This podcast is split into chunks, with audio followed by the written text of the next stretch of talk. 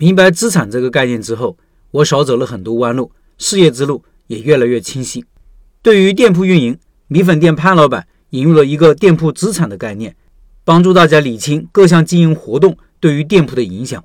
听听他是怎么说的。他说：“无论是创业打工还是居家，我认为都一定要有资产的概念。明白这个概念之后，我少走了很多弯路，事业之路也越来越清晰。简单来说，你拥有。”或者能够使用，并且能够带来经济利益的资源叫做资产。那么，在开店场景下，有哪些元素可以叫资产呢？通过供应链优势、产品技术、生产设备、品牌资产、线下流量场地使用权、线上流量账号、人力资源等等这些要素，我们开始通过门店赚钱。但这些要素里面，哪些是可以通过资本快速获得？哪些是需要积累的？哪些是最难获得的？哪些是可以持续变现的？哪些是我们可控的呢？想清楚这些问题之后，我们大概就明白了积累哪些资产能够让我们立于不败之地，在市场竞争中更有优势。以上总结起来，需要解决三大问题：项目选址和运营。技术可以通过购买来完成，所以老陈再给大家推荐好店铺和过硬的技术，通过拜师来解决技术和经营上的坑。从品牌资产的角度，就能够解释。为什么加盟要选择知名度的大品牌？因为这相当于用金钱购买了大品牌的使用权，获得的是品牌流量。但是大品牌的投资大，风险概率小，风险期望值也不一定小。品类上升期直接自己做，知名度小的品牌没必要加盟，一个名字而已，你自己可以取一个。这一点老陈也一直强调加盟的坑。事实上，市面上倒闭最多的也是这类型的店铺。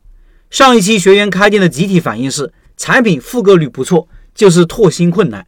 这个问题说明通过购买技术，我们的学员解决了技术资产的问题，但是还是没有解决流量场域和区域品牌资产的积累问题。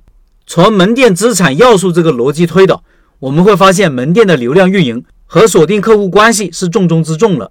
选址解决的是线下流量问题，装修和设计解决的是流量转化问题，所以。确定好项目之后，一定要做好选址。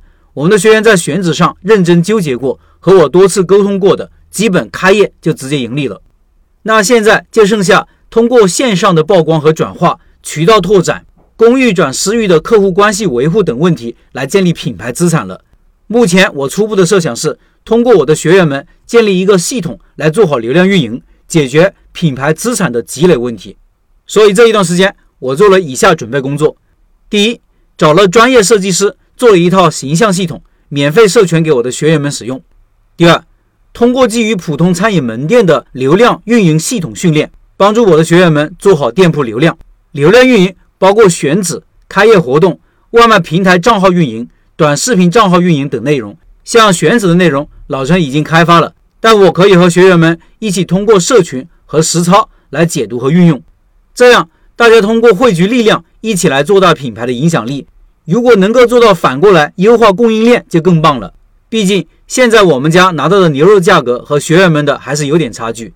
其实我也是突然之间明白了什么是资产这个概念之后，才想通怎么来通过解决各个环节的问题，打造优质的门店品牌资产，这样就可以避免走弯路。好钢用在刀刃上，希望接下来真的能够全方位的赋能我的学员们。